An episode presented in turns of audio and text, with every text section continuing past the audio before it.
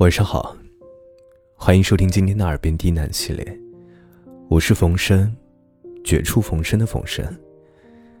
感谢您的收听和支持，让我有了坚持下去的动力。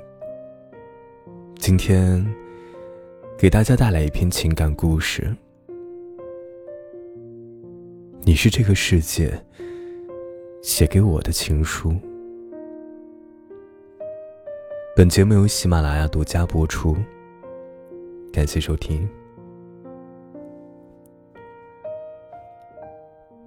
我妹出生的那一晚，我正在旷课，在网吧和朋友通宵打游戏。一群狐朋狗友知道我空降个妹妹，大半夜的齐声嚎叫道：“你他妈完蛋了！小孩什么的最烦了，整天说你坏话，拔你网线，偷你零花钱，吐你口水，弹你小鸡鸡。”我当时不懂事，还真是被吓得娇躯一震。后来转学，跟这群狐朋狗友散了。妹妹也一天天长大，她聪明、可爱、漂亮、乖巧、善解人意，完全不是那群基佬嘴里的那种生物啊。现在的我呢，特别想找到那群基佬。然后愉悦、幸福、自豪的告诉他们：“我妹不是我的麻烦，她是这世界写给我的情书。”夏天夜晚，我牵着她的小手在公园散步。我穿着短裤短袖，被蚊子咬得嗷嗷直叫，几乎满地打滚。他仰脸问我：“哥哥，为什么蚊子咬你不咬我呀？” 我笑着回答：“你穿着长袖长褂的，蚊子怎么咬啊？”他恍然大悟的哦了一声，接着走了一会儿，他突然停下来，弯腰，卷裤腿。卷完左边，卷右边，完事儿了又卷起袖子。我把肉露出来，这样蚊子就不会光咬你了。他还分配上了任务，大蚊子去咬你，小蚊子来咬我。我心底和眼眶同时袭上了一股暖流。记得是他两岁的时候。他跟我妈在亲戚家吃饭，我打电话过去问候：“小美女，在吃什么呀？”豆芽。他牙牙学语道：“豆芽呀，我也喜欢吃豆芽，那你能不能给我吃一口啊？”他愣住了，估计呢是一脸懵逼，心想：“你在电话里怎么吃？”我见他不说话。就换了个话题聊起了别的。美女啊，出门在外，你尿不湿没漏吧？到了晚上，他回来了。我正看电视，他进门后默不作声的走到我旁边，从口袋里掏出了一把油汪汪的豆芽，踮着脚，举到我的脸前说：“哥哥，这是我给你带的豆芽。”笨蛋，下次可别这么干了，妈妈会揍你的。某天刚吃完晚饭，我跟他说：“啊，我现在不喜欢你了。”他难过的望着我，轻声问道：“为什么？”“因为你不懂礼貌，以前你从不骂人是笨蛋的，可你今天这样骂了那个卖菜的阿姨。”他听完愣了一下，低头，撇着嘴要哭。我弯腰看他，他突然张嘴嚎啕大哭，瞬间满脸眼泪。你以前不是说一直喜欢我的吗？然后嚎啕不止。我立刻就觉得我错了，几乎跪在地上道歉。我妈跑过来，假装揍我，给她报仇。他却冲上来抱着我，哭喊道：“别打了，别打了！”之后，他一个人坐在沙发上，谁也不想理。我难过后悔了一个晚上。半夜，我躺在床上，准备要睡了。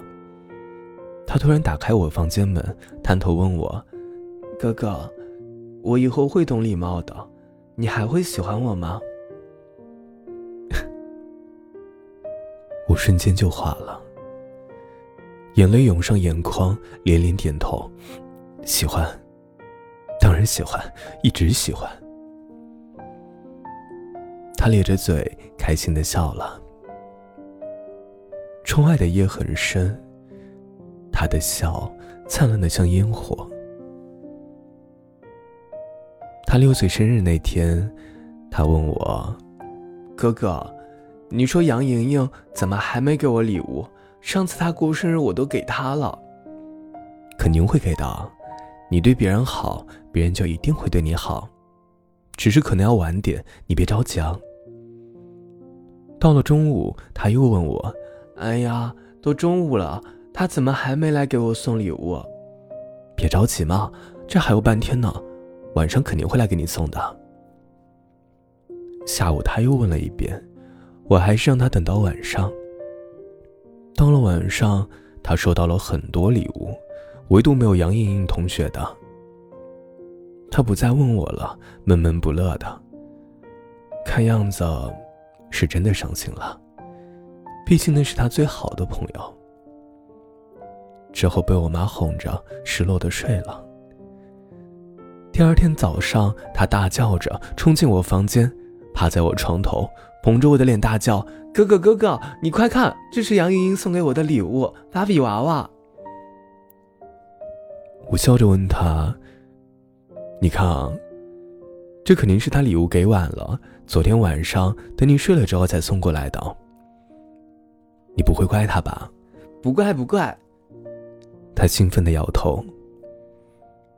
就是我现在不喜欢芭比娃娃了。啊？不喜欢了？那我有发票可以去商场帮你换个喜欢的玩具。不要，这是杨莹莹送给我的，不能换。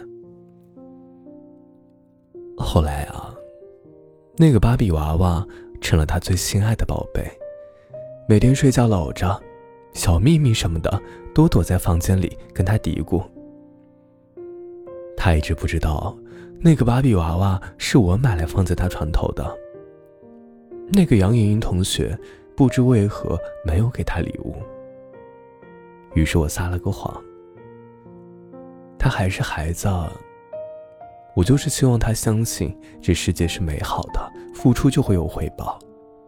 你对别人好，别人就会对你好。有一次，带他去阿姨家做客，阿姨家也有一个小妹妹。可能是我长得好看吧，所有女孩都喜欢我。那个妹妹非要举高高，着了迷似的。我又不好拒绝，就抱着她忽上忽下的。她看见了一脸不爽，走过来教训我道：“你把人家举这么高，很危险的，你不知道吗？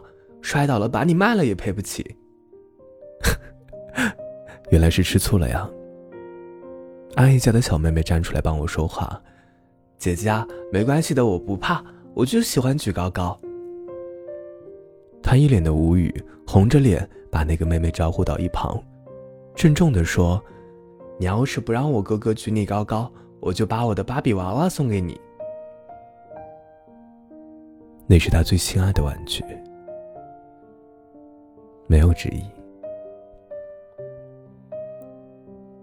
有一次跟我妈闲聊，谈女朋友了吗？谈了，有照片吗？给我看看。他突然凑上来问：“女朋友是什么呀？”小孩子不懂，别问。我妈训斥他。他不开心的走开了。等我妈有事出去了，他跑过来问我：“喂，女朋友到底是什么？”我把他搂进怀里，解释说：“女朋友呢，就是哥哥喜欢的人。那她是女生？当然啊，女朋友嘛，怎么会是男生？”之后，他两天半没有理我。某天在家，我手机突然响了，我妈问我：“谁的电话呀？”“女朋友的。”我刚要接，不知她从哪里窜出来，一把抢过我的手机，跑到自己房间关门反锁，大声冲电话里叫道：“我哥哥已经有女朋友了，拜拜。”我在门外笑哭，然后问他为什么这么说。他说：“啊，电视里都是这样的，这样就能把女朋友气走。”放假回家，好久没见他了。一见面，他就朝我奔过来，猴子一样跳到我身上。我抱着他刚要亲，他一把拖住我的脸说：“哎哎哎，男女授受不亲。男女授受不亲。”我愣住了，一瞬间难过的要死。我在想，他怎么会突然有这种想法？那是不是我以后都不能像之前那样亲他了？我张着嘴。不知道用什么表情来掩饰我的难过，心痛的脸色都变了，喃喃的道：“你变了。”啊！他突然亲了我一口，说：“你才变了呢。”这一下亲得我满面春风。过马路的时候，我牵着他，他牵着气球。突然，气球飞了出去。他突然挣脱我的手，跟着去捡。耳边一阵阵的车的呼啸声，我几乎被吓得瘫倒在地上。虽然我们还在马路边，车辆离我们很远，中间呢还隔着栏杆。